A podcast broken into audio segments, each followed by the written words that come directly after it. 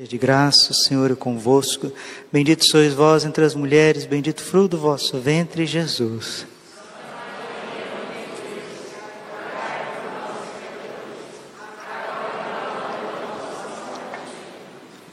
Vinde Espírito Santo.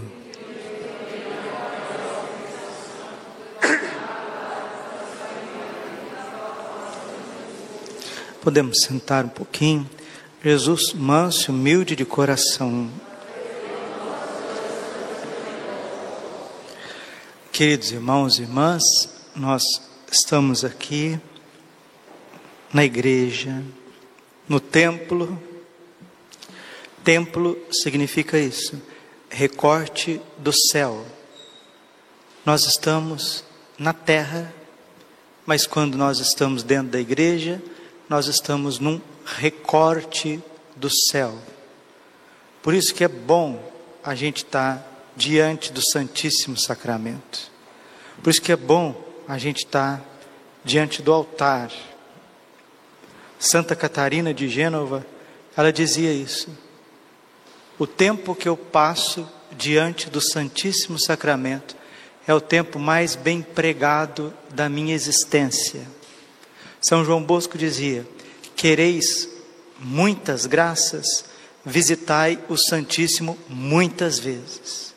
Quereis poucas graças, visitai o Santíssimo poucas vezes.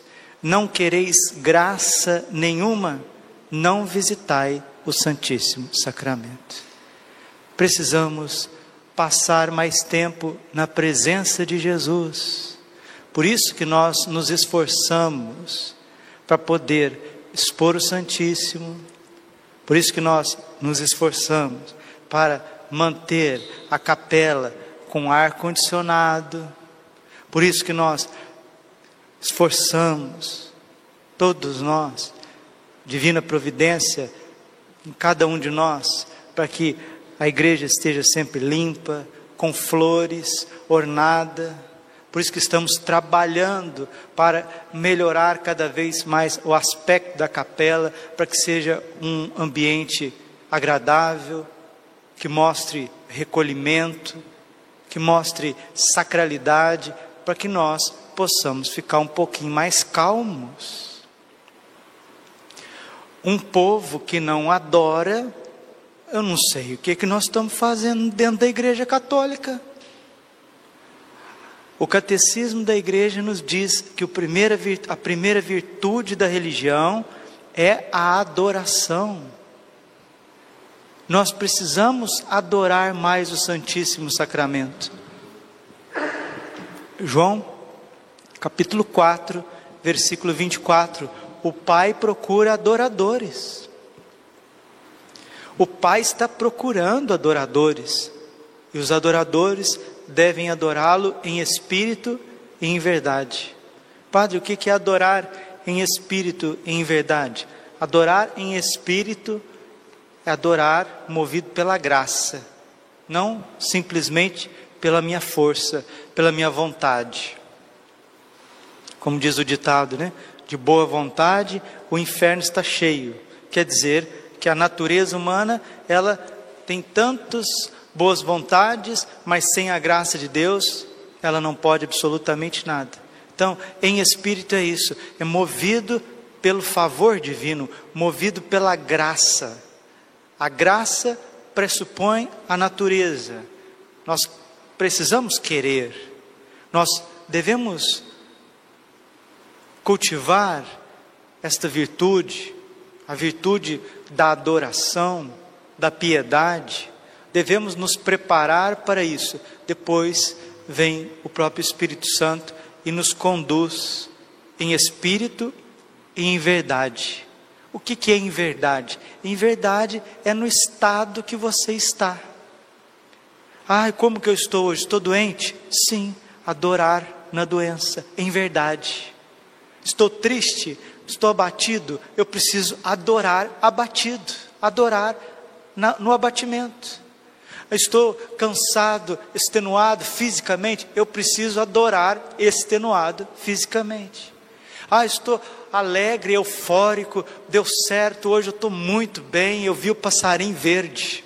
Então, adora eufórico, adora na alegria, deu tudo certo, você está feliz hoje. Em espírito é isso, movido pela graça, e em verdade é no estado emocional, nas condições que você está. Porque se você for adorar só quando você estiver bem, você nunca vai se tornar um adorador. Porque, meus irmãos, é verdade, não é? Que a gente é igual quando, não sei se você já foi na praia, né? Já foi no, no mar. Mas no mar é assim, quando o mar está um pouquinho agitado, é uma onda atrás da outra, né? Se você cochila ali, a outra vem e já te dá um, um caixote ali, você já está comendo areia. Dá um, um, um, sei lá como é que eles chamam isso. surfistas, eles têm lá os nomes dele, quando você toma lá um, um capote, ele tem, uns, ele tem uns nomes deles lá. Você vai, toma aquele capote ali, você já está comendo areia, está te rodando. A vida é assim. A hora que você acha que você saiu de um problema, já vem outro. Você sai de um, já vem outro. Aí você consegue arrumar do lado de cá, já vem outro. Então, se você for esperar, ah, agora eu resolvi isso, agora eu vou resolver aquilo. Ah, então tá bom, deu certo. Agora que eu vou começar a adorar, já vem outro capote, você nunca que vai adorar. Você vai ter 40 anos, você vai ter 45 anos, você já vai estar com 50 anos. Juventude é a mesma coisa. Se vocês jo jovens, se vocês não se decidirem pela adoração, você vai falar: "Ah, agora eu tenho que fazer isso, depois eu vou fazer aquilo". E, e o padre aqui não está falando de servir na liturgia. O padre aqui não está falando de servir como leitora, como acólito, né? Não, não é isso não. O sacerdote é a mesma coisa. Ah, o padre tem a missa tal hora. Às 18 horas é a missa. 7 horas é a missa. Ah, então eu vou lá porque já tem um compromisso. Se eu não for, vai ficar feio, né? Se eu não parecer para celebrar a missa, vai ficar feio. Mas não, padre, não é na hora que o senhor tem a missa para o senhor presidir. Estou falando antes, antes da missa, depois da missa. O que, que o senhor, padre, está fazendo com o tempo que Deus te deu? O que, que nós estamos fazendo com o tempo que, nós, que Deus deu para nós? Vamos ser bastante sinceros que a gente perde muito tempo. A verdade é essa. Nós perdemos muito tempo. Nós não gastamos tempo na presença de Jesus. Um dia Jesus disse para Santa Gertrudes que quando ela está na presença dele, no Santíssimo Sacramento, e ela se distrai voluntariamente, foi um momento da vida dela que ela perdeu tantas graças. Deus Pai disse a Santa Catarina de Sena: foi na dispensa da hierarquia eclesiástica que eu depositei o corpo e o sangue do meu filho. Nós temos Jesus, corpo, sangue, alma e divindade, tão sublime sacramento. Os judeus não têm, os, os maometanos, islâmicos, não têm, os protestantes não têm. Nós temos o corpo e o sangue de Cristo, nós recebemos o corpo e o sangue de Cristo como alimento. Mateus 26, 26. Isto é o meu corpo, tomai todos e comei, este é o cálice do meu sangue, tomai todos e bebei. Mateus 11, 20 28, vinde a mim, todos vós que estáis cansados, acabrunhados, sobrecarregados dos vossos fardos, e eu vos aliviarei. João capítulo 6, versículo 36, porque todo aquele que vier a mim, eu não o lançarei fora. João 6, 37, quem vem a mim não terá mais fome, não terá mais sede. Então nós precisamos tomar assim consciência da graça de Deus na nossa vida, Romanos 5:20, porque aonde abundou o pecado, superabundou a graça. João 15:5, sem mim nada podeis fazer. Versículo 16, João 15, 16: Não fostes vós que me escolhestes, mas eu que vos escolhi, e vos designei para que possais ir e produzir fruto e o vosso fruto permaneça. Eu sou a videira, vós sois os ramos. João 15, versículo 4: Permanecei em mim e eu permanecerei em vós. Então, meus irmãos, nós estamos aí meio que abobados e perdendo a graça da adoração ao Santíssimo Sacramento do altar. Se nós, enquanto comunidade, enquanto Capela São João Bosco, a gente se organizar para adorar mais, e a Capela São João Bosco, ela é de nosso Senhor Jesus Cristo. A matriz Santo Antônio é de nosso Senhor Jesus Cristo. A igreja Nossa Senhora do Carmo é de nosso Senhor Jesus Cristo. O santuário Nossa Senhora de La Salete é de nosso Senhor Jesus Cristo. Isso significa católico. Catolicismo é isso, ela está aberta a todos. Isso que significa a palavra católico. Então nós estamos nos esforçando aqui na Capela São João Bosco para ser uma capela de adoração, para ter uma beleza sacra, para ter um silêncio, para que esteja climatizada, para que vocês, meus irmãos que moram em Várzea Grande, que moram em Cuiabá, venham adorar o Santíssimo Sacramento. João 7,37: quem tem sede, venha. Venha a mim e beba, e do seu interior manarão rios de água viva. E nós ficamos perdendo tempo em WhatsApp, nós ficamos perdendo tempo, às vezes conversando demais com as pessoas dentro de casa, nós ficamos perdendo tempo e idealizando muitas coisas, a vida está passando, o tempo está passando, nós temos adorado pouco, por isso que nós estamos como os apóstolos em Lucas capítulo 5, versículo 5 trabalhamos a noite inteira e nada pescamos. É isso mesmo. Trabalha de lá, corre para cá, tenta dali e não tem fecundidade, não tem realização, porque não tem adoração. E Jesus chega e diz: Duquinaltum, faze-te ao largo, joga as redes em águas mais profundas. E São Pedro veio recolhendo a rede e era uma tal quantidade de peixe que até afundava a barca. Se estamos estéreis, se estamos tristes, se estamos abatidos, se não temos unção para pregar, se não temos unção para educar os filhos, se não temos leveza para conviver, se não temos suavidade para conduzir o barquinho da nossa vida, se não temos beleza para cantar, se não temos inspiração, é porque estamos contando com as nossas próprias forças. Olha para a pessoa que está do seu lado, diga para ela com todo respeito, diga para ela, não sei se você sabe, diga para ela, não sei se você sabe, olha para a pessoa, mas você é um poço de misérias. E de um poço de miséria só sai o que? Miséria só sai miséria. Santo Agostinho diz isso. Se não fosse a graça de Deus na nossa vida, não teria pecado que nós não cometeríamos. Nós cometeríamos qualquer pecado. Então nós estamos vivendo num tempo, vou terminando a homilia, nós estamos vivendo num tempo que parece que para ter Deus realmente no coração, você tem que se esforçar um pouquinho a mais porque o tempo das vacas gordas já passou. Aquele tempo, né? Depois ali dos anos 70, que veio o derramamento do Espírito Santo, os congressos eucarísticos, vinha os seminários de vida no Espírito, né?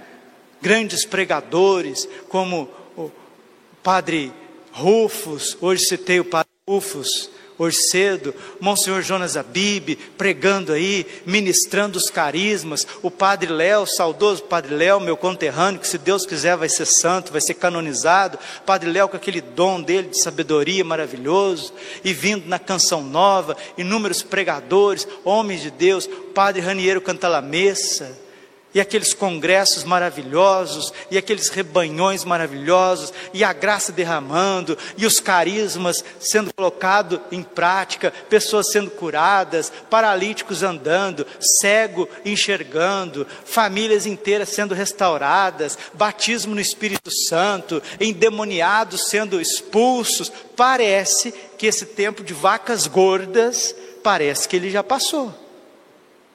E a gente não precisa ser muito teólogo, historiador. É, nós estamos vendo. Para católico médio, que há dois anos atrás rezava um terço, fazia, agora está difícil.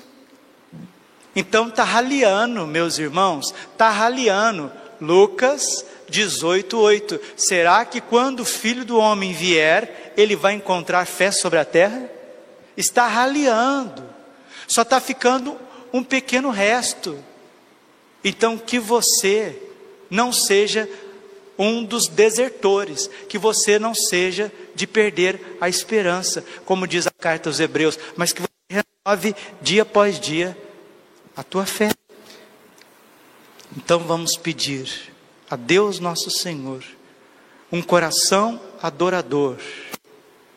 Vamos pedir uma alma eucarística, um olhar adorante Vamos pedir um, um espírito que deseja, que arda por Deus, e vamos começar a nos organizar enquanto povo de Deus, enquanto igreja, enquanto comunidade, para que nós possamos adorar mais o Santíssimo Sacramento.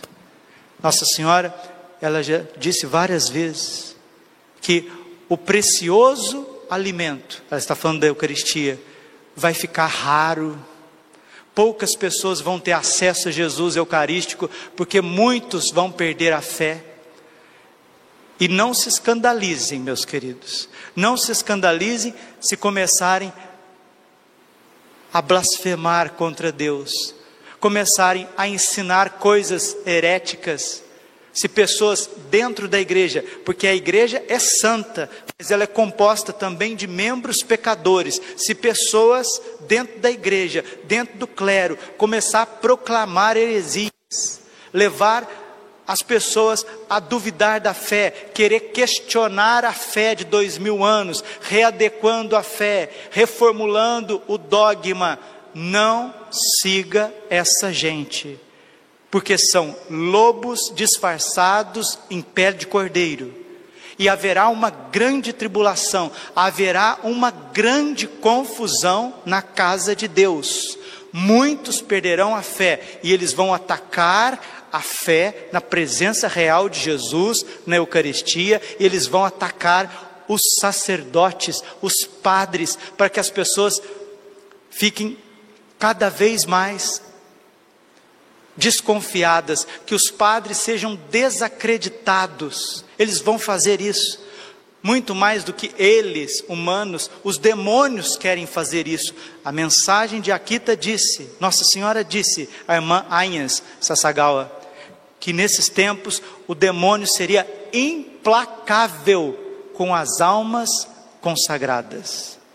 É um tempo de grande luta é um tempo de grande confusão, é um tempo onde muitos, desculpem, se não tiverem uma fé de criança, uma fé verdadeiramente eucarística, mariana, petrina, que é o sonho de São João Bosco, aquelas três colunas de São João Bosco, a Eucaristia, a Virgem e o Papa, e se você não tiver isso claro no teu coração, fomentado pelo estudo, por uma piedade, por uma vida eucarística, pelo rosário bem rezado, por ter bons pastores, bons padres, porque diz Santo Afonso de Ligório, tal padre, tal paróquia.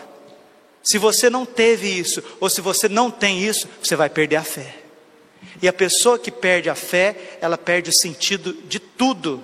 O demônio vem, tenta ela e ela faz bobagens. Ela faz bobagens.